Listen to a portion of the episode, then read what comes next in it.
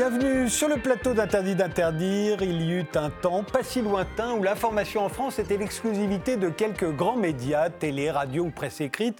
Mais le satellite est arrivé et avec lui les chaînes d'informations étrangères. Et avec Internet, tout le monde est devenu émetteur. Les sites d'information sont entrés en concurrence avec les médias installés. Résultat, les uns et les autres s'accusent aujourd'hui mutuellement de rouler pour les uns ou pour les autres, ou de faire de la propagande et de fabriquer des fake news. Alors, information ou propagande pour en débattre, nous avons invité Jean-Michel Apathy, journaliste politique, d'abord à Politis, puis à Libération, Journal du Dimanche, au Parisien, à l'Express, au Monde, à France Inter, à RTL, au Grand Journal de Canal+, sur France Info. Cette saison, vous étiez de retour sur Europe 1, dans la matinale. À suivre, hein. en 2011, vous avez reçu le, le prix Philippe Caloni du meilleur intervieweur, mais vous êtes aussi la cible d'attaques régulières sur vos prises de position. En 2013, le quotidien Le Monde disait que vous étiez devenu sur les réseaux sociaux le symbole conspué, je cite, d'un journalisme assis, au mieux inoffensif et inutile, au pire complice des pouvoirs. C'est rappelé dans ces termes sur votre fiche Wikipédia. Alors, euh,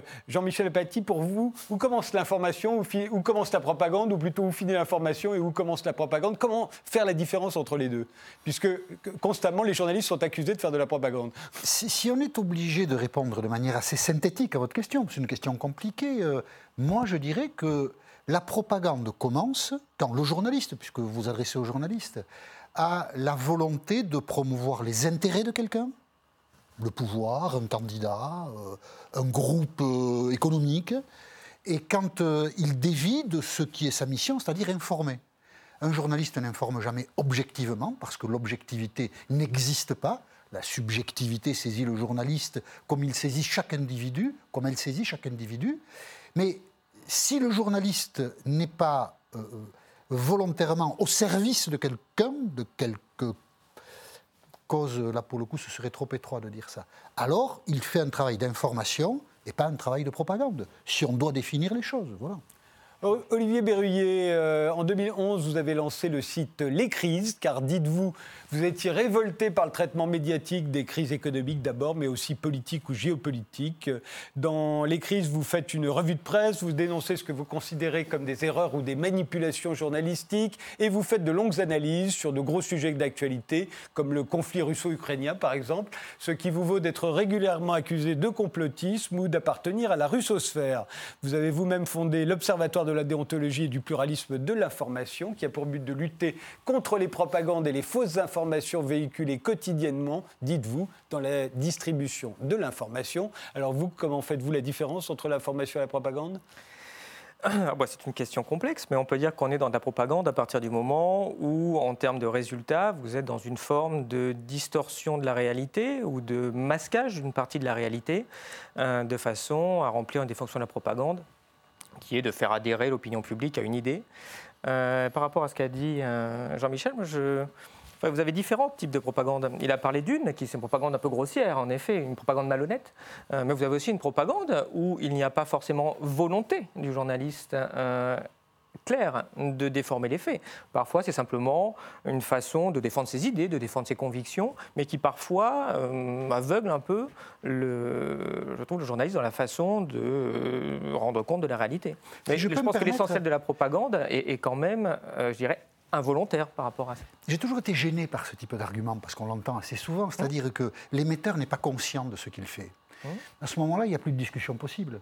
Si la personne qui critique l'émetteur, le journaliste, ou postule que cette personne n'est pas forcément consciente de ce qu'elle fait, que peut répondre l'émetteur? Rien, puisqu'il n'est pas conscient. C'est un argument qui m'a toujours paru d'abord euh, étrange et puis au fond inutilisable. Et puis c'est un argument aussi qui me dérange parce que quand est-ce qu'on dit d'un être humain qu'il est inconscient? Bah, Quand il est petit, c'est un enfant. Il, ne sait pas ce qu'il dit. Et donc voilà que la critique du journalisme, quand elle utilise l'argument que vous venez d'utiliser, est une critique au fond patriarcale. Moi je sais, et toi tu ne sais pas ce que tu es. Bon, bah on est point et pied liés, point et pied liés. moi je n'ai plus rien à dire à ce moment-là. Si je suis réputé inconscient, désolé, rien n'est de ma faute. je suis à la fois irresponsable et ben, irresponsable. Mais par rapport à ce que vous dites, l'idée n'est pas simplement d'être dans une histoire de faute. Euh, par rapport à l'inconscient dont vous citez, euh, ça fait quand même un siècle qu'il y a des travaux en psychanalyse qui montrent que l'inconscient ne travaille pas que les enfants, travaille aussi les adultes. Euh, quand vous êtes dans cette façon-là, effectivement, l'individu peut être inconsciemment dans une forme de dérapage par rapport à une vision plus honnête ou objective de la réalité, mais vous pouvez rattacher ça tout de même à des règles d'éthique personnelle, à des règles de débat contradictoire, à des règles de pluralisme. Euh, c'est parfois en traitant de façon pluraliste l'information que le journaliste qui parfois a certains biais euh, pourrait dire ah bah oui effectivement si je débat avec telle autre personne qui ne pense pas comme moi, je me rends compte que peut-être je n'ai pas parlé de tel point qui était important, je n'ai pas donné la parole à telle euh, vision politique. Mais vous aussi. politique. Bah, on peut vous retourner l'argument. C'est-à-dire, ce n'est pas, je trouve que ce n'est pas un argument qui est utilisable. Mmh. Il ne nous aide pas à progresser. Voilà. Mmh. Si moi, je dis que au fond, vous êtes un peu inconscient, manipulé par votre inconscient, donc vous ne le savez pas, donc vous n'êtes pas responsable. Nous n'avançons pas dans le mmh. débat. nous n'échangeons pas. Je voulais dire que l'utilisation de cet argument, puisque vous l'avez utilisé, me paraît euh, gênante, en fait. Elle ne permet pas la conversation. Mmh. Cet argument ne permet pas la conversation. Oui, mais justement, pour répondre à cet argument, c'est par la conversation et par le débat contradictoire et par le pluralisme de l'information qu'on avancera. Mais évidemment, si vous avez des bulles de filtre et que vous n'avez que des journalistes qui ont une forme de certains biais idéologiques, euh, qui discutent entre eux sans jamais avoir un débat contradictoire, et on sait que ça devient de plus en plus difficile dans l'espace public, dans l'espace médiatique français aujourd'hui, les endroits où on peut avoir, ne serait-ce que par exemple ce genre de débat ce soir, sont quand même bien limités. Euh, et donc, ce qu'on peut justement, une façon de répondre à cette problématique-là, c'est de dire qu'il bah, faut plus d'espace de débat, plus de pluralisme d'information. Euh, Est-ce qu'on ne pourrait pas le dire d'une autre manière, savoir qu'il y a au fond un certain nombre d'évidences que l'on prend pour des évidences et que l'on ne, euh, euh, que ne pense plus à interroger ou à vérifier, tout simplement. Le fait que le monde est de plus en plus violent, c'est quelque chose qu'on dit et qu'on répète en permanence dans tous les médias. On sait que statistiquement, c'est faux, mais c'est comme ça qu'on voit les choses, c'est le ressenti, nous dit-on, c'est comme ça aussi que les Français le ressentent. Donc on a tendance à aller dans ce sens-là, parce qu'au fond, ce serait un peu trop compliqué d'expliquer qu'en réalité, non, on s'assassine de moins en moins, et même les guerres font de moins en moins de morts. Il y a une pensée dominante. Voilà. Dans la pensée, il y a une pensée dominante. Sur, toutes les questions, il y a une pensée dominante. Mais je pense, moi, pour le coup, que le travail du journaliste en général l'amène, en fonction de l'actualité, de ses propres recherches, de, diverses manières, l'amène à, rectifier ses idées reçues. Ça fait partie du travail de journaliste. Ça devrait faire partie du travail de journaliste, ça, ne le fait partie, pas. je pense. Ah. Justement, on a tendance aujourd'hui, euh, depuis quelque temps, depuis que le mot a fait fureur, à s'envoyer euh, à la figure en permanence, entre journalistes d'ailleurs, mm. euh, fabricants de fake news, etc. C'est une vieille antienne. Hein. Autrefois, ça s'appelait la propagation de fausses, nouvelles, tout simplement. on est d'accord pour dire que est une fake news, euh, enfin sont des fake news, des faits que l'on truque volontairement, euh, mais, mais ce sont des, des, faits justement. Et là aussi, le fait de, de relayer des fake news, euh, tout simplement parce qu'on ne les a pas vérifiées, ne fait pas pour, de nous forcément des fabricants de fausses nouvelles. Il y a d'exemples que je cite toujours, ce sondage qui disait que 9% des Français pensaient que la Terre était plate. tout le monde l'a relayé sans réaliser que 9% des Français, ça fait quand même 6 millions de gens, c'est peut-être un, peu beaucoup, qui penseraient que la Terre était plate. Or, ça a été relayé sans penser à mal. On n'est pas allé faire le calcul et on ne s'est pas demandé, tiens, au fond, qui a intérêt à nous faire croire que tous les Français croient que la Terre est plate Sans, penser à mal, j'irai pas jusque-là quand même, Frédéric. On voit aussi que parfois, il y a une espèce de petite jouissance de supériorité de dire, il y a quand même des Français qui sont des vastes crétins. Moi, je ne fais pas partie de ces crétins-là, je fais partie des 90% qui, heureusement, euh, ne, sont pas, ne sont pas là-dedans, alors que dans les 9%, il y a sans doute beaucoup de plaisantins mm. hein, qui se sont amusés à, se, moquer du sondeur qui posait une question aussi stupide. oui, Est-ce qu'il y a beaucoup de fake news? C'est la question que j'allais vous poser. C'est une expression qu'on utilise très souvent. Mais de quoi parle-t-on exactement? Pour rester euh, dans le domaine qui est le mien, est-ce qu'il y a beaucoup de journaux en France aujourd'hui, radio, télé, presse écrite, qui là, dans l'histoire récente, ont diffusé des fake news? Sciemment. Et lesquelles? Sciemment, volontairement. C'est-à-dire des informations truquées. Et lesquelles? Parce qu'un journal qui le ferait dans un but particulier, celui de manipuler l'opinion publique, le paierait de sa crédibilité. Parce que si euh, Libération publie quelque chose qui est faux, bah, il n'y a, pas de confraternité. Tous les autres titres, on dit on va vous raconter n'importe quoi. Et donc, c'est au prix de sa crédibilité qu'on fait cela. Il faut vraiment que l'enjeu envahisse la chandelle si on veut raisonner cyniquement. Et donc, en fait, on est beaucoup moins envahi de fake news qu'on ne le croit. Et souvent, les fake news que l'on évoque, alors, je trouve que c'est un thème très présent dans le débat politique euh, aux États-Unis, notamment, beaucoup plus qu'en France. Euh, ce sont des rumeurs. Euh, c'est évidemment euh, Poutine qui en est à l'origine. Ça, ça ne se discute pas. Ne me regardez pas. Non, non, bah, si, je vous regarde. Parce que vous pouvez vous regarder. voilà. donc, c'est évidemment Poutine qui en est à l'origine. Mais voilà, donc c'est une volonté souterraine, et on n'en repère pas l'auteur, de manipuler l'opinion publique.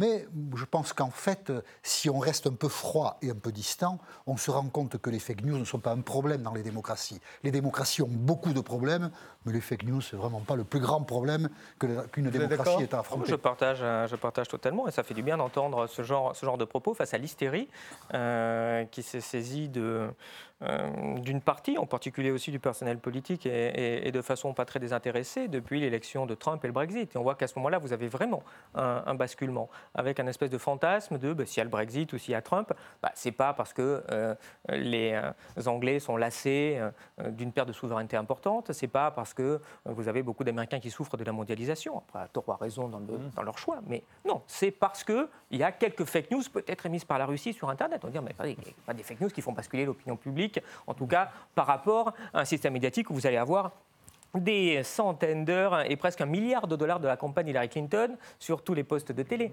Donc on voit qu'il y a cette utilisation-là elle arrive à quoi cette utilisation-là? Évidemment, on fait peur. Et quand on fait peur, il faut réagir. Et puis on commence à faire des lois. Puis on commence à faire des lois pour censurer. Puis on fait des lois sur les fake news en disant oh là là, il va falloir euh, faire attention à ces médias-là. Et euh, puis après, vous avez des espèces de, de décodex ou de façon de labelliser l'information pour dire n'allez pas voir tel et tel site, n'écoutez pas telle et telle personne. Là, on commence à être maintenant sur des lois euh, soi-disant contre la haine. Et puis vous apercevez que le champ commence à devenir assez délirant. on voit très bien quelle va être la suite. Ça va être de fermer certains sites ou d'empêcher l'accès à certains sites. En tout cas, moi, c'est ce que j'anticipe un horizon de 5-10 ans. Et malheureusement, on se dirige vers des modèles à la chinoise, euh, voire un peu à la russe sur certains sites, où on veut fermer l'accès à l'information. Il faut vraiment se battre pour garder un Internet ouvert. Il ne faut pas avoir peur des fake news. Il y a des fake news, oui, il n'y en a pas beaucoup, ça a une influence très limitée. Le jour où il y en aura une d'influence, tous les médias vont expliquer que c'est faux. Les Français ne sont pas des imbéciles et face aux fake news, il ne faut pas moins d'informations, il faut plus d'informations et plus de débats publics, hein, comme le dit Snowden. Euh, Vous êtes d'accord sur Oui. Une il y a une instrumentalisation des fake news? Euh, on, est rarement concret dans ces sujets-là, mais l'un des producteurs de fake news, enfin, je sais au moins qu'il en a diffusé une, c'est Donald Trump lui-même. Quand il suggérait, il suggérait, parce que c'est rarement franc du collier ces histoires-là, que Barack Obama n'était pas né aux États-Unis, mmh, mmh. ce qui faisait de Barack Obama un président illégitime. Euh, euh, Donald Trump était un producteur de fake news. Bien sûr. Et il le faisait dans une volonté euh, politique de manipuler l'opinion. Donc il est assez cocasse aujourd'hui de voir que, par exemple, quand il fait son premier meeting où il annonce qu'il va être candidat à un nouveau mandat, il désigne la presse, président des États-Unis. C'est une violence terrible. Voilà les producteurs de fake news. Mmh. C'est lui le producteur de fake news. En tout cas, on l'a repéré en produisant. Donc, voilà, tout ça, il faut arriver à le mettre à distance, il faut garder la tête froide.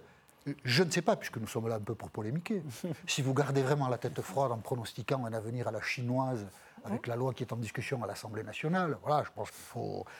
Rarement ces prédictions-là se vérifient, et celle-là, je serais heureux qu'elle ne se vérifie pas. Euh, juste en réaction, c'est pas la peine de traverser l'Atlantique. Moi, j'ai fait un article il n'y a pas très longtemps qui relevait 12 fake news euh, par le gouvernement et les députés macronistes. Euh, quant à la façon de désigner certaines sur chaînes. Sur quel sujet? Sur les Gilets jaunes font des saluts nazis, sur l'attaque de la salpêtrière, etc. etc. on voit qu'il y a un certain nombre d'éléments aussi chez ah, nous. Et en particulier. de la salpêtrière, ce n'est pas une fake news, c'est un ministre qui raconte n'importe quoi. Mais il est rattrapé par tout le monde. Bien sûr. Mais est-ce que Donald Trump raconte n'importe quoi et est rattrapé par tout le monde quel est le mot qu'il emploie qui est faux euh, Je me souviens plus bien. C'est le mot d'attaque.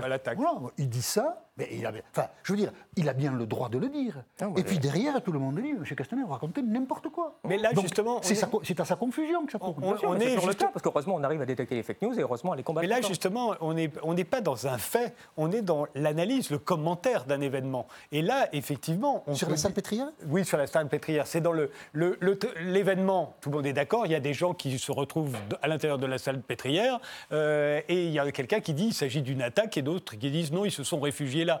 Et donc on est vraiment là dans la différence de commentaire, dans l'analyse. Non, non, pas du tout. Là, c'est pas, c'est pas une, c'est pas un commentaire, c'est une explication du fait. vous voulez. Le fait s'est produit. Des gens sont rentrés à la salle Voilà. voilà. Pourquoi sont-ils entrés Eh bien, le ministre donne une explication qui est fausse. C'est pas du commentaire. comme, euh, On peut être factuel là-dessus. Comme un journaliste aurait pu le faire de la même manière. C'est pas- c'est Oui, là où- mais absolument. Mais là, Et- et pour c'est le coup, les journalistes ont fait l'inverse. Voilà, et c'est là où on peut, on dit, peut bah, parler de propagande ou d'information quand on fait une fausse analyse ou quand on fait une analyse qui s'avère euh, euh, obéir à des intérêts, ce que vous, un peu la Ouais, définition que vous donniez tout à l'heure. Mais là, j'avais envie de dire, dès l'instant où on est éditorialiste, on est dans le commentaire, donc, donc à partir de ce moment-là, Ah, est-ce on- qu'on on fait de la propagande? Non, on fait sa propre propagande. On ne Ah oui, fait pas la propagande Ah, d'un groupe d'intérêt, d'un parti politique ou, ou d'une euh, classe sociale, pas forcément, mais on fait la sienne. Vous avez raison. Quelquefois, on donne son interprétation, c'est la mienne, Je- et je- voilà. Je, je demande à la direction d'Europe 1 de ne pas écouter ce que je vais dire, mais quelquefois, je me demande à quoi ça sert un édito. Vous avez raison. Je fais ma propagande. On vous fait confiance. Oui, mais je fais ma propagande. C'est-à-dire, il y a un fait qui se produit et je donne ma vision des Absolument. choses. Pourquoi je fais ça? Euh, je, pas la légitimité que je questionne. Après tout, je suis journaliste depuis suffisamment longtemps pour euh, me sentir légitime dans l'exercice. Mais au fond, pourquoi je fais ça? Je, ne suis pas sûr d'avoir la réponse. Je peux dire que je fais ça pour euh, provoquer le débat, pour euh, montrer à, des gens qui, écoutent, ils sont bien gentils d'écouter, peut-être un certain aspect d'un problème. Mais au, fond, on, on pourrait s'en passer.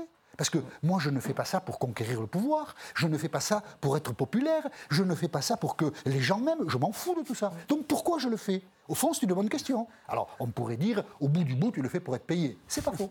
Mais bon, ça, on ne le dira pas non plus. Non, mais vous, le Certains- faites, vous le faites bien pour convaincre, pour essayer de passer vos idées, vos convictions, votre regard sur le monde. Et c'est là où ça devient intéressant quand on parle de. Mais dans de quel but?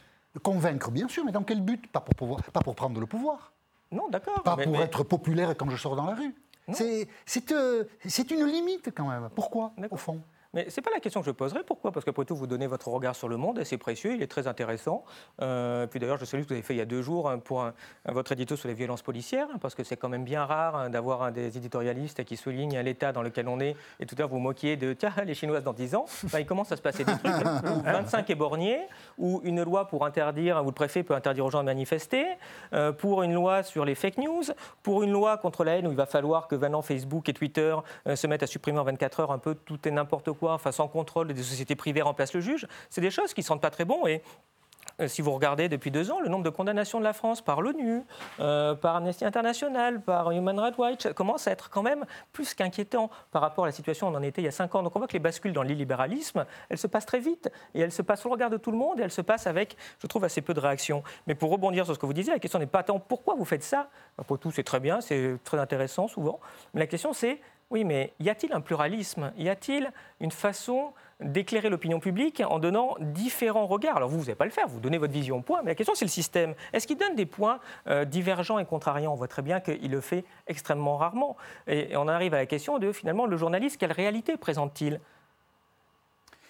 Comment vous choisissez Je- les je- sujets dont vous parlez? Je, je suis toujours assez surpris de, de constater que euh, des intellectuels, des gens qui regardent la société, ne mettent jamais en lumière un moment où le camp critique du camp dominant a manqué une occasion historique. Mhm. 1992, il y a trois leaders du non à Maastricht. Parce que autour de la question du libéralisme, de la construction européenne, c'est là sans doute qu'est le cœur de la contestation du sans capitalisme, du macronisme, tout ce que vous voulez. Il y a trois leaders du non. Chevènement, Mmh. Pasqua, Seguin. Dans l'élection présidentielle qui suit et qui structure l'opinion publique française, Mmh. Chevènement soutient Jospin qui est appelé à voter oui. Pasqua soutient Balladur qui était oui, oui, oui. Mmh. Et euh, Seguin soutient Chirac qui était oui. Et le camp du non a manqué sa structuration politique. Eh bien, depuis, il ne l'a pas faite. Et c'est sans doute pour ça que le rapport de force politique, le rapport de force sociale, et donc le rapport de force dans les médias, est au détriment du camp critique de, du libéralisme, de, de tout ce qu'on connaît aujourd'hui. Mais c'est la faute du camp du non. Parce que les gens ont manqué de cohérence, de courage, de suite dans les idées. Comment expliquer que Pasqua, qu'il a ouverte comme ça pendant la campagne de 92, est derrière Balladur? Comment on l'explique? Sinon par un opportunisme honteux. Mais qui le dit ça? Personne. Et donc du coup, je pense que notre démocratie, si elle ne fonctionne pas bien, c'est à cause de ces démissions intellectuelles-là. Et ça, que voulez-vous Il faut s'en prendre aux vrais responsables. Et pas dire que les autres verrouillent tout. On pourrait amodier ce que vous avez dit. Il y a quand même des voix dissonantes qui se font entendre. On ne peut pas dire que Zemmour soit interdit de médias. Non, Pas le dire, hein Ok, Pas mais dire. Pas dire que Natacha Polony, qui est aussi une des voix que je ne confonds pas avec Zemmour, hein, Mmh. mais qui est aussi une des voix critiques, soit interdite de médias. Et il y en a sans doute d'autres. Je n'ai pas. Mmh. Bon, on parlait tout à l'heure en coulisses de Michel Onfray, qui est aussi une critique. Il a quand même tableau. Puis c'est très bien. C'est pas du tout. euh, je pas du tout un regret. Mais Enfin bon. Donc on peut amodier ce que vous dites. Mais fondamentalement, le camp ne s'est pas structuré parce que l'offre politique a été défaillante. Mmh. Et ça, c'est une période honteuse, je trouve. D'accord. Alors, je partage tout à fait sur l'aspect euh, honteux du comportement politique. Euh, on trouvera toujours des contre-exemples. Heureusement, on n'est pas encore en Chine avec euh, euh, une dictature qui empêche toute forme d'expression. Mais si vous regardez sur euh, une semaine entière de débats, de discussions, quel est le temps euh, consacré à ces quelques voix dissonantes, Natacha Polony, Onfray ou Zemmour? Quelques minutes en Non, moyenne. bon, après, Re- c'est du, calcul d'apothicaire, ça, je sais pas. Ah, c'est pas du calcul Ils sont pas interdits de médias, quoi. Voilà. Mais personne n'est interdit de médias, vous comprenez? Si c'est 5% du temps d'antenne, il y a un petit problème si ça représente 50% de la population. Apothicaire, vraiment, je vous assure. Vous pensez pouvez- qu'il y a vraiment euh, du débat aujourd'hui dans les grands médias, euh, Jean-Michel Oui, oui, globalement. Oui. Il, y a, enfin, il y a du débat. euh, C'est pas, ça s'incarne pas dans des éditorialistes, mais euh, qui n'a pas la parole dans la société Hmm. Euh, Qui n'a pas accès aux grands médias Enfin, quel est le courant de pensée? Alain Soral n'a pas accès aux grands médias? D'accord. Voilà. À part ça. C'est tout. Dieudonné D'accord. voilà, on trouvera quelques figures marginales du débat public. Je, je ne dis pas ici c'est bien, c'est mal, mais Hmm. constatons. Eux non pas, mais après. Et, euh, euh, Après, tout le monde a je- accès. Je suis d'accord avec vous. euh, sur le principe, tout le monde a accès. Est-ce je- que pour autant, on fait des débats, si vous voulez, avec des gens d'égale euh, force Pendant le- le- les Gilets jaunes, qu'est-ce, que, qu'est-ce qui a été remarqué Qu'est-ce qu'on a dit Qu'en général, il y avait effectivement des débats. Il y avait des gilets jaunes, mais il y avait un gilet jaune, puis il y avait cinq représentants de gens qui leur expliquaient pourquoi ils avaient tort, qui incarnaient soit la sécurité, le- les forces de police, euh, le ministre. euh, euh, vous voyez C'était. euh, alors, est-ce que ce sont des vrais débats? euh, La caractéristique des Gilets jaunes, c'est que c'est un mouvement qui n'a pas produit de leader. Alors ensuite, pour un mouvement, exister dans un débat quand il n'y a pas de leader, ça c'est compliqué. C'est assez exceptionnel. Alors c'est une des singularités de ce mouvement qui est intéressant à bien des égards le mouvement des Gilets jaunes. Mais comme il ne produit pas de leader, alors vous invitez des gens. euh, D'abord, vous ne savez pas trop qui inviter. Pour la première fois, les médias n'ont pas su qui ils invitaient. Quand il y a une manifestation de, de cheminots, ben, les gens que vous invitez, c'est des cheminots. Puis là, pour le coup, il y a une hiérarchie, il y a les leaders syndicaux, il y a... Bon. Quand vous invitez des gilets jaunes, vous ne connaissez pas du tout l'histoire des gens. Ce sont soit des gens ordinaires qui, par une espèce de faconde, ont réussi à percer un espèce de mur de verre, soit ce sont des gens, euh, des, militants d'organisation, de- qui ont un savoir-faire et qui viennent sur le plateau. Alors, bien sûr, euh, numériquement, c'était assez déséquilibré, j'en conviens, mais le mouvement des Gilets jaunes lui-même, tel qu'il est, ne s'est pas donné les moyens d'investir de manière satisfaisante les médias. Sinon, il aurait eu la parole. Je voudrais, sur les contradictions quand même qui peuvent exister, où Jean-Luc Mélenchon, qui est sans doute aujourd'hui euh, l'un des personnages les plus forts dans la critique du système actuel, où Jean-Luc Mélenchon se déclare-t-il candidat à l'élection présidentielle en janvier 2016 Est-ce que vous le savez? Non, j'ai oublié. 20 heures de TF1. Il n'y a pas une contradiction?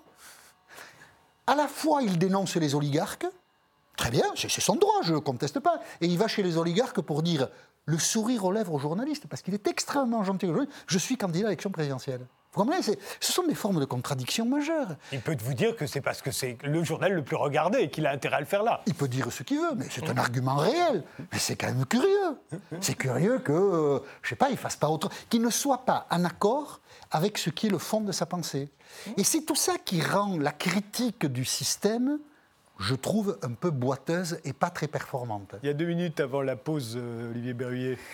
Euh, oui, euh, rapidement, au niveau propagande, il y a une phrase que j'aime bien de Noam Chomsky qui dit que la propagande est aux démocraties euh, ce que la matraque est aux dictatures. Autrement dit, une façon euh, de faire adhérer la population à l'idéologie dominante dont, dont vous parlez. Et ce qui est intéressant dans les Gilets jaunes, si vous regardez, ils ont eu droit aux deux, en fait. Ils ont eu droit à la propagande et à la matraque en même temps. Ah non, Euh, non, ah, si, si, pas dire si, ça. si. Non, Ah, non, la mais- matraque. Ah, non si, à la on- matraque ou non à la propagande Ah, ça, ça- Première manifestation. ça- ça, on peut le dire.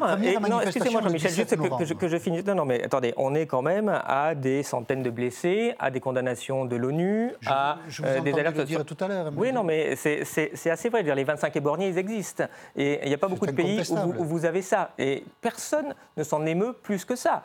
Steve, qui a disparu depuis 12 jours, de temps en temps, un petit tweet de ci, de là, mais enfin, ça ne fait pas la une dans les médias, en tout cas beaucoup moins qu'un journaliste qui va disparaître au bout du monde. c'est quand même un vrai problème, ce, euh, cette, euh, cette, cette phase-là. Qu'est-ce que je ne peux pas dire? C'est comme Macron, on est dans une phase où Macron dit aussi qu'on n'a pas le droit de parler de violence policière. On parlera de violence policière. Ce que vous dites sur Steve, non, c'est pas juste. Hum c'est pas juste. Il y a des papiers, il y a des questions. Euh, les parents euh, euh, interviennent dans les médias.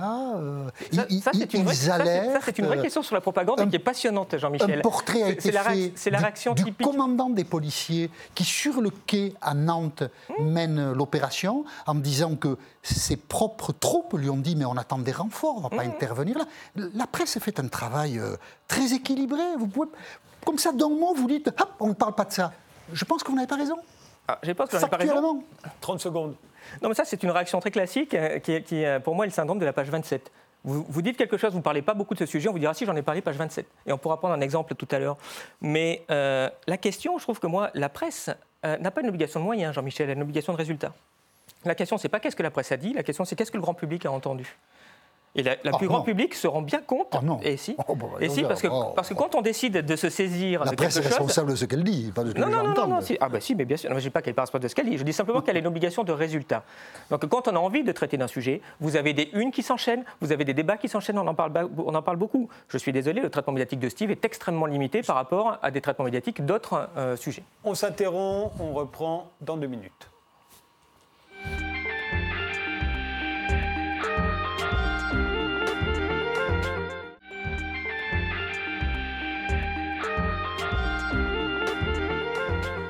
On continue euh, notre débat euh, sur l'information et ou la propagande avec euh, Olivier Berruyer et Jean-Michel Apathy. Olivier Berruyer, vous vouliez reprendre votre raisonnement. Puisque justement, on parlait, on parlait de ça. J'ai parlé rapidement de Steve, mais on peut parler aussi de Zineb Redouane. Quelle est la proportion de la population qui connaît Zineb Redouane? C'est la femme qui est morte à Marseille, c'est la femme qui est morte à Marseille. Hein, et a priori, qui s'est pris un tir de CRS en pleine figure. Mais qu'est-ce que vous suggérez? Qu'il y a une volonté de cacher tout ça? C'est ça que vous suggérez Il n'y a pas une volonté de cacher, puisque vous trouverez l'information si vous la cherchez. Mais il y a une volonté de ne pas trop déranger le pouvoir, de ne pas mettre comme on le fait. Si Zineb Redouane était morte à Moscou, je pense qu'on en entendrait beaucoup plus parler. Oui, mais c'est je pense, il y a peut-être la volonté. C'était votre, votre attaque est fragile, quoi. Voilà, je ne sais pas ce que vous voulez dire exactement. Bien sûr qu'elle est fragile. Moi, je suis journaliste. mais vous savez, ce qui est fragile C'est la tête de Zineb Redouane qui est morte. et on en parle ça, C'est la rhétorique, ça. Ah bah, si moi la rhétorique de mort, enfin en tout cas un mort et un disparu, ça commence à faire beaucoup. Si moi j'ai une information sur cette femme, je vais la taire pour pas gêner le pouvoir Mais pas du tout. C'est ça que vous suggérez Pas du tout. C'est le syndrome de la page 27. On en parle page 27 et puis assez rapidement, on n'en parle plus. Il y, a, un exemple que vous donnez, euh, euh, et vous l'avez apporté euh, pour qu'on le montre, ce sont les, les, unes qui ont été consacrées à, l'arrestation de, Julian Assange à Londres, les unes à l'étranger et les unes en France. Et plutôt la façon dont la France, dans la presse, on a traité. alors on voit à gauche, hein, c'est le, le, Parisien, c'est à la rubrique fait divers, et on voit en bas, en bref, une photo à droite de Julian Assange et un petit, un petit article. Et puis sur la droite, vous avez mis toutes les unes des grands journaux euh, européens. Et, en, bas, aucune une française et pour cause, il n'y en a pas eu, mais simplement la couverture du Monde, du Figaro, de la Croix et de Libération, qui toutes ont fait allusion à Julien Assange, à son arrestation. Ils ne l'ont pas caché, mais, ils l'ont mis en petit, bien sûr, alors que tous les autres pays, les grands journaux, ont consacré leur une là-dessus. Alors là aussi, vous y voyez cet unanimisme pour euh, ne pas faire de l'arrestation d'Assange un, événement euh, de première page. Euh, vous l'expliquez comment? C'est parce que les Français, à ce moment-là, ne veulent pas déranger euh, la position de la France, qui a toujours été de ne pas offrir l'asile politique. Oui, en tout cas, de, ne pas trop en parler parce que ça devient dérangeant par rapport à l'ensemble des valeurs qu'on essaie d'afficher, par rapport à la réalité du traitement de ce, de ce journaliste. Vous savez, aujourd'hui, c'est l'anniversaire de Julian Assange, il a 48 ans, euh, et on voit très bien que, alors que ça faisait la une dans la presse étrangère, euh, pratiquement aucun journal n'en a parlé. Un tout petit bout en manchette de Libération, juste pour dire Julian Assange game over, c'est quand même très bizarre. Et le lendemain, Le Monde a fait, un petit quelque chose aussi sur ça. Euh, mais le cas du Parisien, qui est quand même le plus grand journal, le plus fort tirage en, termes de quotidien, euh, qui met ça en page 12, fait divers, bref, deux lignes, au fait, il y a quand même Julian Assange, à qui on a retiré sa nationalité équatorienne et qui est arrêté alors que l'ONU, de la même façon, considère que son traitement est inhumain et relève d'un cas de torture, puisque le, euh, le commissaire à la torture de l'ONU, en effet, qualifie euh, ainsi le traitement d'Assange, est quand même extrêmement intéressant. Et donc ça montre que dans nos démocraties, quand on a ce genre de cas euh, de dissidents, maintenant extrêmement maltraités, eh bien on en parle très peu, puisque c'est évidemment frontalement dérangeant par rapport au discours et aux valeurs affichées. Comment l'expliquez-vous, Jean-Michel Paty?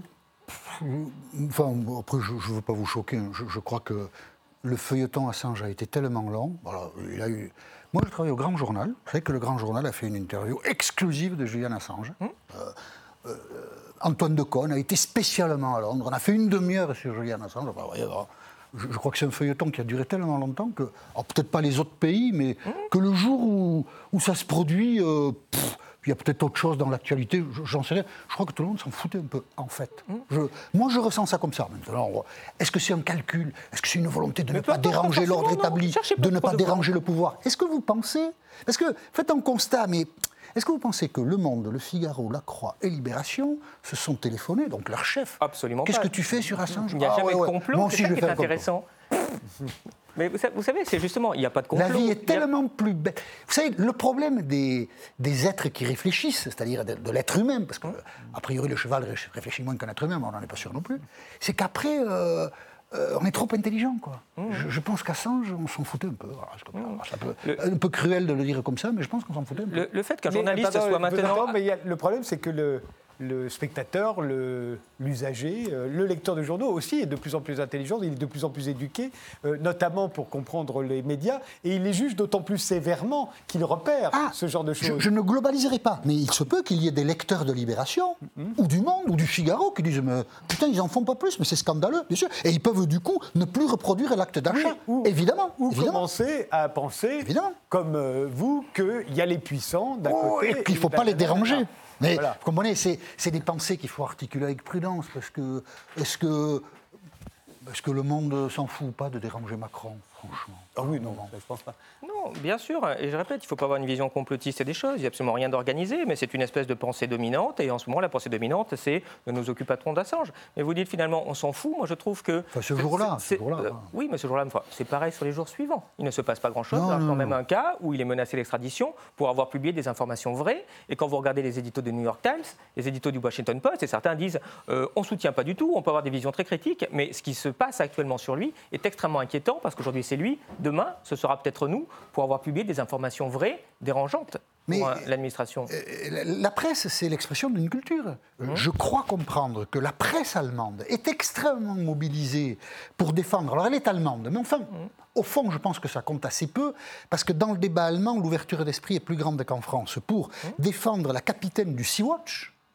Euh, qui, euh, qui, est a, qui, est allemande. Ah, qui est allemande. Qui, est allemande, qui a permis à 40 migrants illégaux d'arriver à Lampedusa.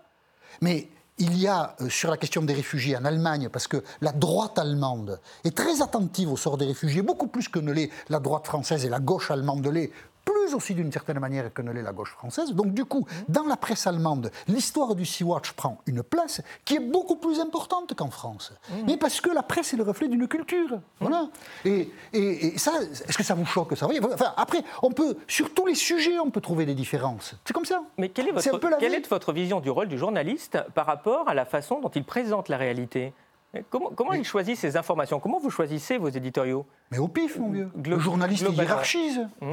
Mais, au pif. Moi, j'ai fait un édito ce matin sur Christine Lagarde, j'aurais pu faire sur autre chose. Bien sûr. c'est, comme ça, c'est pas rationnel. Mais en aucun cas, vous n'êtes pas obligé de me croire, hein, en aucun cas, il y a euh, ma relation avec euh, la puissance, le pouvoir. Ça n'entre jamais en ligne de compte. Ah, mais c'est normal. Parce que justement, on vous a choisi parce que vous n'allez justement pas déranger l'ordre établi. Ah, mais et vous êtes... Quand savez-vous Mais parce... attendez, ça me semble assez évident. Que savez-vous de... Que si vous êtes assez dans cette position-là, c'est bien que vous avez une position, une orientation, mais qui est la vôtre et qui est tout à fait sincère, euh, mais qui n'est pas dérangeante pour les gens de pouvoir. Mais quand savez-vous? Mais par rapport à votre liberté, comment vous voyez les choses? Est-ce que vous vous croyez libre de dire ce que vous voulez comme vous voulez? Ah, mais je sais que parfois, euh, ce que j'ai pu dire ou écrire euh, m'a causé du souci. Enfin, on dérange toujours. Non, mais on dérange toujours, mais il y a, Le fait de certaines, il y a parler. certaines limites. Le fait de parler dérange. Ah, des limites. Après, peut-être que je n'ai pas été assez loin, si c'est ce que vous voulez dire. Mais là, nous sommes dans des zones de subjectivité extraordinaires. Hum. Mais voilà, déranger. Quand on parle, on dérange toujours. hein. Ouais, mais, Il y a mais- toujours. Le téléphone sonne, et pas forcément le vôtre. Mais- Celui de votre chef, quelquefois. si, si- si Et vous vous le savez après. si vous de en si vous dérangiez en défendant les positions qui ne sont pas les miennes, mais du Rassemblement national ou de la France insoumise au quotidien pendant vos éditos, est-ce que vous pensez que vous allez rester longtemps à ce poste-là? Mais pourquoi pas? C'est mon combat, c'est ma bataille, c'est ma légitimité. Hum Pourquoi pas? Si vous vous mettez à défendre euh, tous les jours le fait, enfin tous les jours régulièrement, le fait que l'euro c'est une très mauvaise chose et qu'il faut arrêter absolument cette expérience-là, Si je le le crois- propose Phil. Si je le crois et si j'ai des arguments Hum. si, si je dis l'euro c'est pas bien, point, Hum. et il faut revenir au franc, c'est un peu court, Jeannot. Mais si j'ai des arguments Oui. Mon chef, il va me dire, non, arrête, mais non, mais regarde,-le, regarde les problèmes que ça pose. Et, et pourquoi il y aurait une difficulté? C'est ça le journalisme Mais alors pourquoi personne ne le fait? Ah, mais pourquoi? Pourquoi, Pourquoi il n'a que... pas d'autre il Mais il est où mais vous le- avez mille fois raison. Pourquoi Marine Le Pen aujourd'hui dit qu'elle va plus sortir de l'euro Hein Pourquoi Matteo Salvini ne dit plus ce qu'il disait avant d'arriver au pouvoir, on ne va pas sortir de l'euro Hein Pourquoi euh, Orban, qui est euh, hostile à toute la construction européenne de A jusqu'à Z, dit à l'euro, on Hein n'y touche pas Les Polonais, pareil. Pourquoi Ah, pourquoi? Oui, pourquoi? Ah, pourquoi Oui? Ça, c'est une bonne question, tiens. Ça, c'est une très bonne question. Ah oui, oui. et si vous voulez, je vais y répondre. Ah bah, Parce que c'est typiquement lié Bravo, bravo. au climat de propagande et de terreur intellectuelle qui règne dans les médias. Parce que là, vous me citez des politiques dont vous venez de dire et démontrer avec grand brio précédemment, les Pasqua, les machins, qu'ils n'étaient absolument pas fiables et qu'ils ne, ne tenaient pas leur position. Moi, je vais vous dire, ce que pensent les politiques, ça ne m'intéresse pas. Déjà, Ce qui m'intéresse, c'est que pensent les économistes spécialisés dans la monnaie. Alors, Milton Friedman le disait très bien, surtout ne faites pas l'euro, ça va se casser la figure. Euh, Maurice Allais, Nobel d'économie, euh, lui qui était plutôt dans une phase, je intermédiaire entre libéraux et socialistes, disait l'euro peut-être un jour, mais surtout, vous faites d'abord une union politique qui marche bien à ce moment-là, et après, on fera l'euro. Que fait Stiglitz, quand même de gauche, euh, euh, fait des livres en expliquant qu'il faut arrêter l'euro d'urgence, ça va casser toute l'Europe et créer des trucs. Donc si vous voulez des économistes spécialisés sur la monnaie, dont c'est le métier et qui sont étrangers, il n'y en a vraiment pas beaucoup qui trouvent que c'est une bonne idée l'euro. Pourquoi il y a une telle différence entre ce que pensent les spécialistes et ce qu'il apparaît dans les médias? Je vous pose la question. Euh, J'ai pas la réponse. Vous savez ce que j'adore chez vous? C'est la quantité d'arguments d'autorité que vous utilisez. Mais quel argument d'autorité c'est Pivot les économistes. Mais vous savez, vous viens, vous citer, viens vous citer, je viens de vous citer trois prix Nobel d'économie. Est-ce que vous en avez d'autres qui vous disent c'est une super idée l'euro S'il y en a un, il y a. Mundell, on ne l'entend plus jamais depuis qu'il a fait, C'est ça qu'il a fait l'argument d'autorité. Ouais. Est-ce qu'avoir le prix Nobel, ça dispense de dire des conneries Non, bien sûr. Non. Et, et que vous savez, Mais- mais savez-vous entre- quel est le point mais entre- en- commun entre les journalistes et les économistes? Ouais. C'est qu'ils racontent beaucoup de bêtises les uns et les autres. D'accord. Voilà. Mais Mais c'est pas parce que l'économiste dit il faut pas faire l'euro qu'on va pas le faire. Enfin, Ah bah ça c'est très intéressant ça. Ça, c'est Mais très c'est- intéressant. enfin, ça C'est- moi, le jour le jour où il y a un commandant de bord qui dit faut pas faire décoller l'avion, dire, moi si l'homme politique il est d'accord, c'est très bien, je monte pas dans l'avion, ça ne suffit pas. Mais sinon, il faut confier le, faut confier le pouvoir aux économistes. Euh, c'est- déjà en bonne partie si- le cas, hein, si je puis me permettre quand même, hein, parce qu'on Ah, a quand même vous retiré, ah, bah, on quand même retiré du pouvoir politique ce truc-là, Ah. c'est les traités hein, Ah non, européens. on va pas retirer Ah, bah, si, pouvoir hein. politique, c'est pas les économistes qui. Ah, bah, en euh, bonne partie. Essayez de prendre le... Comment on fait avec la Banque centrale? Qui est nommé qui, décide de la Banque centrale? C'est une économiste qui est nommée? Comment ça c'est une Vous économie voyez les critiques qui sont faites à, à la garde? Ah oui, non, mais ce qui est clair, si que vous vous voulez, c'est que moi je peux voter pour qui je veux, ça ne va pas changer la politique d'un banque centrale, c'est retirer du champ politique. C'est quand même un grave problème démocratique. Vous pas retirer du champ politique, ça c'est autre chose. Mais euh, que- quelle critique on fait aujourd'hui à Christine Lagarde? Elle n'est pas économiste. Elle est nommée à la BCE, mais c'est scandaleux. Oui, Donc, bien vous voyez, sûr. euh, on n'en sort pas. Mais je ne sais pas si c'est des bonnes portes d'entrée. Je la fais aussi. Vous savez, la bonne porte d'entrée, c'est que j'aimerais bien que les gens compétents quand même soient aux commandes. Je pense que l'euro, Hein si vous voulez mon point de vue sur l'euro, si vous prenez une balance, vous avez Si des objections. si je- Et vous avez des avantages. Ensuite, chacun tranche. Et puis, il tranche avec sa subjectivité. À la limite, l'euro, on l'aime ou on ne l'aime pas. Et puis après, on, c'est comme toutes ces grandes questions, c'est souvent ça qui nous guide. Et puis après, on amène des éléments qui font que on va vers le côté, on va tomber vers le côté où on penche. Mais rien n'est rationnel. Ce sont des expérimentations. D'accord, Jean-Michel, Et mais- personne, ne peut, personne ne peut savoir Mais- si l'euro va durer ou pas durer, si dans 5 ans il existera, si dans Mais, 15 ans il existera. euh, Jean-Michel, Ni s'il vous, moi. vous- s'il vous plaît, ne faites pas de sophisme, ce n'est pas ma question. Ma question est pourquoi il n'y a pas d'éditorialistes qui défendent des positions qui sont celles des plus grands économistes monétaristes internationaux Pour la raison que je dans vous le débat expliquais public Je n'ai pas compris la, la question. C'est parce que Marine Le Pen n'est pas d'accord? Non, euh, Je c'est parce, préfère que, pas l'écouter, en c'est parce fait. que le camp du non, c'est pas structuré. Structuré. Ouais. Et donc, du coup, je, je pense que c'est un, un vrai problème Mais de, en fait, vous, de vous renvoyez- société. Oui, je, je suis d'accord. En, en partie, ça c'est vrai au niveau politique. Mais euh, vous renvoyez sans arrêt la faute au niveau des, du- des politiques. Ben, on est en train de parler des médias, on est en train de parler aussi de l'organisation que la société décide d'avoir dans ces médias. S'il n'y a jamais de médias qui donnent des positions que peuvent défendre les politiques, ben, effectivement, ils ne les défendent pas. Alors, écoutez, je ne sais pas. euh, Alors, euh, Et après, on peut venir aussi sur les médias, la propriété des médias, comment ça se passe? Il y a des mettons, choses très mettons intéressantes à dire là-dedans. Prenons Éric Zemmour. Éric Zemmour est pour ou contre l'euro? Je pense que c'est pas un grand, euh, Voyez euh, comment dire, euh, anti-euro de- de mémoire. Non, de Il est- en fait. Ah bon. Il est quoi Je n'ai jamais entendu avoir des positions extrêmement différentes, mais je ne suis pas spécialiste extrêmement de. Vous voyez de cette Oui, mais quand oui. il a la parole, il parle d'autre chose. Oui, Vous bien voyez sûr. Ah bah oui, non, mais enfin bon.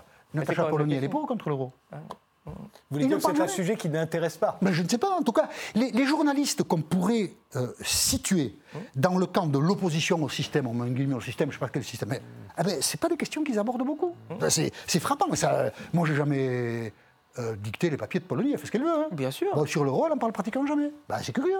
Bien sûr. Mais Ah, que voulez-vous? Alors, si, si eux, ils n'en parlent pas, qu'est-ce que vous voulez euh, Qu'est-ce que vous voulez, qu'est-ce que vous voulez vous dise Est-ce qu'on peut prendre Et vous voulez que je vous dise ma position, moi, pour l'euro.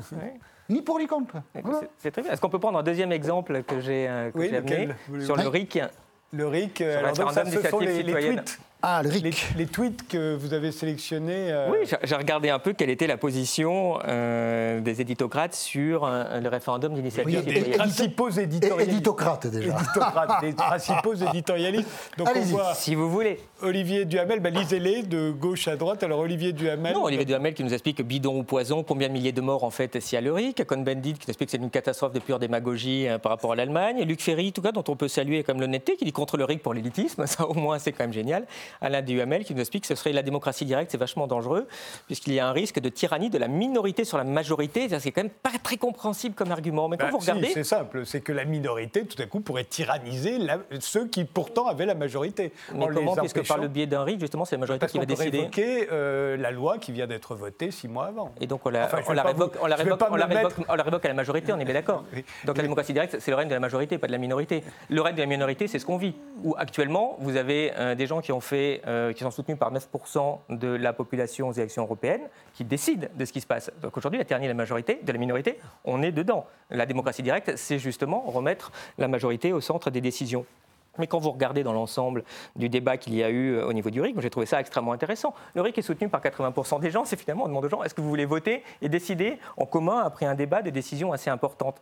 Il a fallu voir comment tous les éditorialistes euh, euh, sont montés au front avec les politiques, avec Larcher, avec Édouard Philippe, pour expliquer, oh là là là là, ça va être le drame si les gens votent, si les gens décident, rendez-vous compte, il va y avoir des milliers de morts. Pour commencer, pour commencer. Mais où sont les éditorialistes qui ont dit, ouais, c'est une bonne idée? Je ne peux parler que pour moi. Oui, d'accord. Je n'ai rien compris au RIC. Donc, euh, je- moi, moi, je ne peux pas défendre le RIC, mais je peux vous dire pourquoi je n'ai rien compris. Ouais. Euh, Étienne Chouard, qui en est le, le- le penseur, Mm. le plus. Mais non, je- c'est pas parce qu'Étienne Chouard a aujourd'hui des polémiques que je dis ça, mais. euh, euh, On peut en parler a- ensemble. J'ai défendu ça dans mon livre de 2012 et j'ai fait, alors- un référendum, une pétition l'année dernière de 50 000 personnes pour soutenir le RIC. Donc, RIC en toute matière. Faisons. Le peuple doit faire lui-même les lois sur l'éducation, sur la santé. Sur... Mais comment? Avec quelle procédure?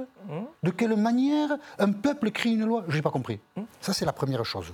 Et une bonne idée, Jean-Michel. Ré- Cet la- été, aller faire un tour en Suisse. Vous allez à Genève, c'est génial, ils le font depuis quand même un siècle. Et ça a l'air de pas trop mal marcher. Non, mais allez voir, vous allez comprendre sur le terrain. Alors, ça sera bien. Alors d'abord, d'abord, d'abord, euh, moi je ne connais pas la Suisse. Je crois même que je n'y ai jamais foutu les pieds de ma vie. La Californie le fait aussi. C'est sympa, mais- la Californie. mais- il fait beau, il y a la mais, mer. Mais, mais, mais, mais, je ne sais pas si les Suisses, quand ils doivent légiférer sur le logement, par exemple, qui est une question complexe, ils ce sont les citoyens qui écrivent la loi, ou si on présente éventuellement un projet de loi rédigé, mais par qui? Parce qu'à ce moment-là, les questions, elles interviennent partout. Le RIC, c'est on écrit nous-mêmes la loi. Hein. c'est sûr. pas le législateur l'écrit et on valide par référendum. C'est pas ça. Hein. Alors moi, je ne sais pas si les Suisses écrivent eux-mêmes une loi en 25 articles ou 42 articles, s'ils l'écrivent eux-mêmes et comment ils font. Je ne comprends pas comment ça marche. Le, le RIC qui démet euh, les gens à mi-mandat. Ça, c'est autre chose. On n'est pas obligé d'être là-dedans. Ah, c'est ça, déjà sur les lois. Non, Ça, non, non, non, non, oui, non. oui, Ça, c'est le c'est- ça, dans la proposition d'Étienne. Chouard. Non, c'est pas ça. C'est la proposition d'Étienne. Chouard, mais on n'est pas contre le RIC, on parle du RIC. Le RIC, c'est... Non, c'est euh, un RIC révocatoire, ça c'est autre chose. On parle du RIC législatif, qui est le seul le plus intéressant et c'est le seul qui terrorise tout le monde. Ah, C'est vous choisissez dans le RIC ce qui vous intéresse. Ah, C'est pas ce qu'ils demandent. Non, c'est la, définition. on, peut faire, des amendements à une loi. Oui, absolument. C'est deux choses très différentes. Pour en terminer- Vous avez des RIC constitutionnels, vous avez des RIC législatifs, vous avez des RIC abrogatifs et vous avez des RIC, justement, révocatoires. pour C'est en quatre, terminer, quatre RIC différents. un jeu- oui, mais le- non, c'est le RIC. Le RIC, c'est quatre Non, choses. c'est pas le RIC. C'est pas quatre RIC. Pas du tout, c'est quatre- choses Voyez différentes. où est la subjectivité, la propagande, tout ça. Et alors, moi, il se trouve que je suis tombé amoureux, un jour dans ma vie, du droit constitutionnel. Mmh. J'ai trouvé ça passionnant. Et alors, Chouard, ceux qui pro- promeuvent le RIC, c'est la Constitution, on doit l'écrire nous-mêmes. Non, c'est autre chose encore. Restons Ah, sur les voilà, lois. voilà. Oui, en fait, il n'est pas pour le RIC, lui. hein. Il n'est pas pour Il est pour, il est pour un petit, un petit si, bout si, du vous, RIC. vous pouvez, j'ai rédigé un. RIC sur mon site, vous pouvez aller le voir, il est rédigé, vous aimez bien le droit constitutionnel, allez regarder cette rédaction. Et j'ai déjà d'ailleurs une proposition pour le RIC, si je puis me permettre, qui est très courte. Par rapport à ce qui se passe, on voit qu'il y a quand même un engouement au niveau euh, du euh, référendum sur euh, l'aéroport de Paris, euh, qui est un problème pour atteindre les signatures. Euh, moi, j'ai une proposition qui est inversée, et surtout, c'est de ne pas faire un RIC où il faut un nombre de signatures pour que ça passe au vote, c'est-à-dire une fois par an, on va voter pour les sept qui ont le plus de voix dans euh, le système qui d'ailleurs existe tout à fait aujourd'hui. On n'est pas sur le nombre de signatures à atteindre, on est sur les sept premiers. Réforme des retraites, il faut faire un référendum.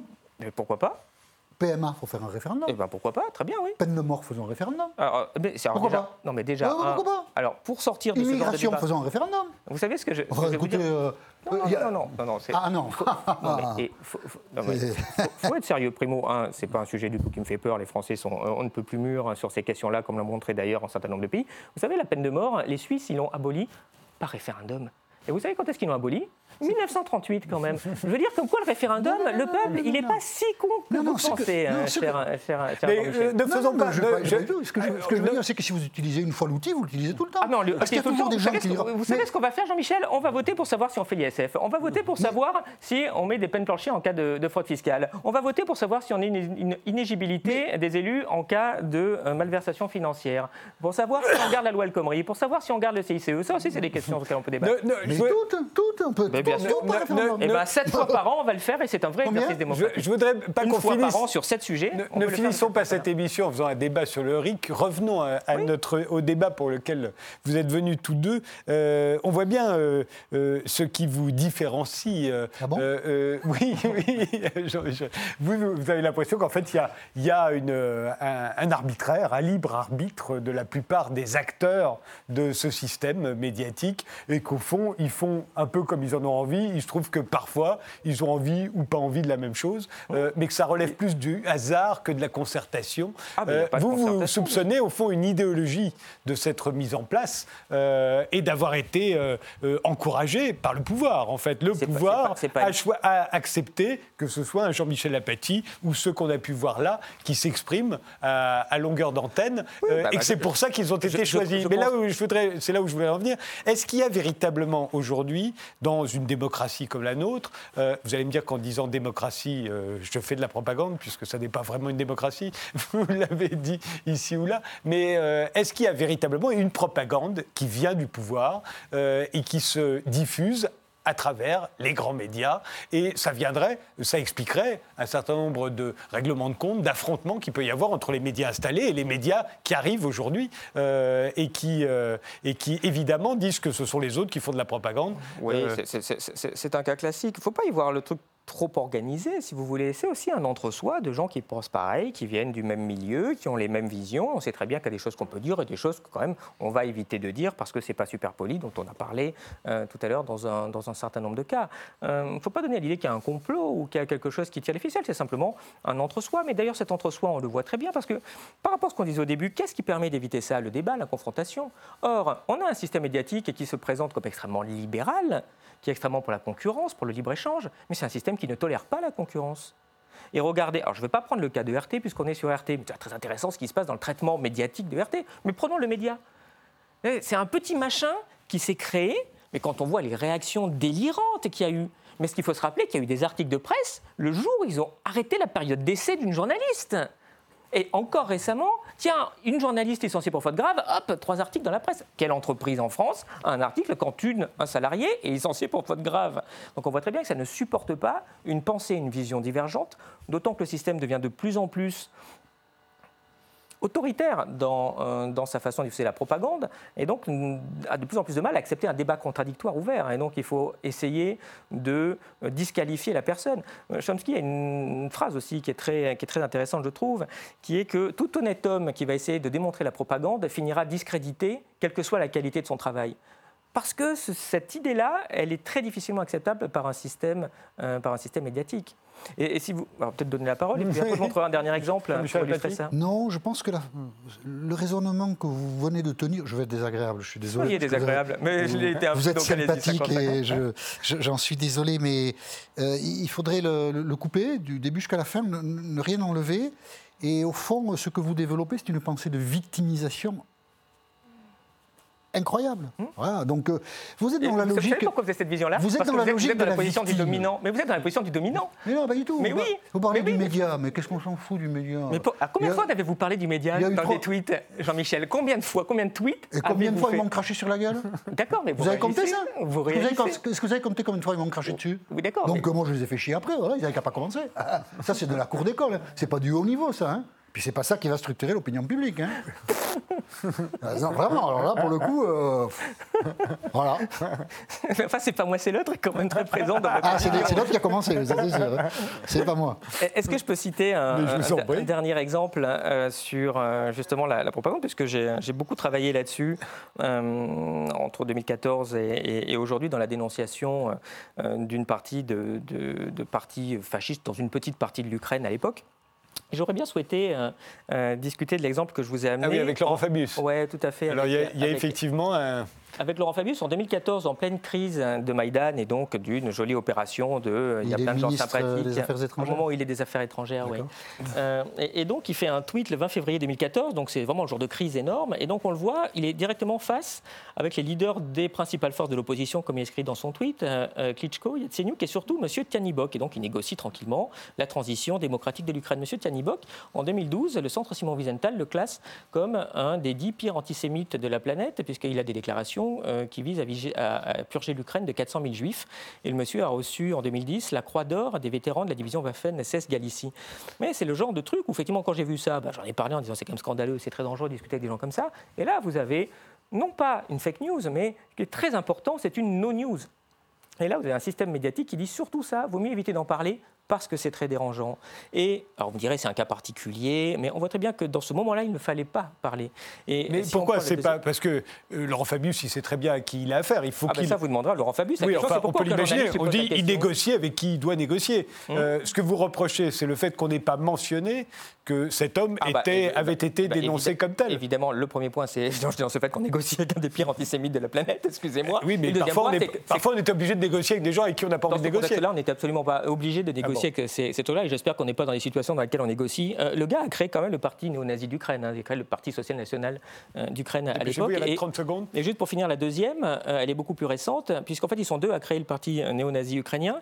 et le deuxième, c'est ce monsieur à droite qui a été reçu euh, par De Rugy euh, l'année dernière, puisqu'il a quand même réussi à devenir président du Parlement. Et là aussi, euh, on est face à des espèces de no-news. Alors heureusement, quand même gueuler à l'époque, et quand même quelques articles de presse en ont parlé, mais c'était beaucoup moins dérangeant, puisque bah, dans l'époque de Rugy présidait juste l'Assemblée nationale. Un commentaire non, non, enfin, je connais mal l'Ukraine, beaucoup moins que vous. S'il y a des hmm. gens, enfin, l'antisémite, euh, qui se soient disqualifiés par ses propos, ça me paraît une évidence. Donc le rencontrer est une ah, C'est pas toute l'Ukraine, attention, qui est là-dedans, hein, mais c'est une partie quand même non, non, mais, très limitée, mais non négligeable. Et c'est des choses qui font que, voilà, c'est pas très, très euh, facile de parler de ces situations-là, puisqu'on se prend sans arrêt à ce moment-là euh, les accusations dont vous parliez tout à l'heure de pro-russe et compagnie, ce que je ne suis absolument pas.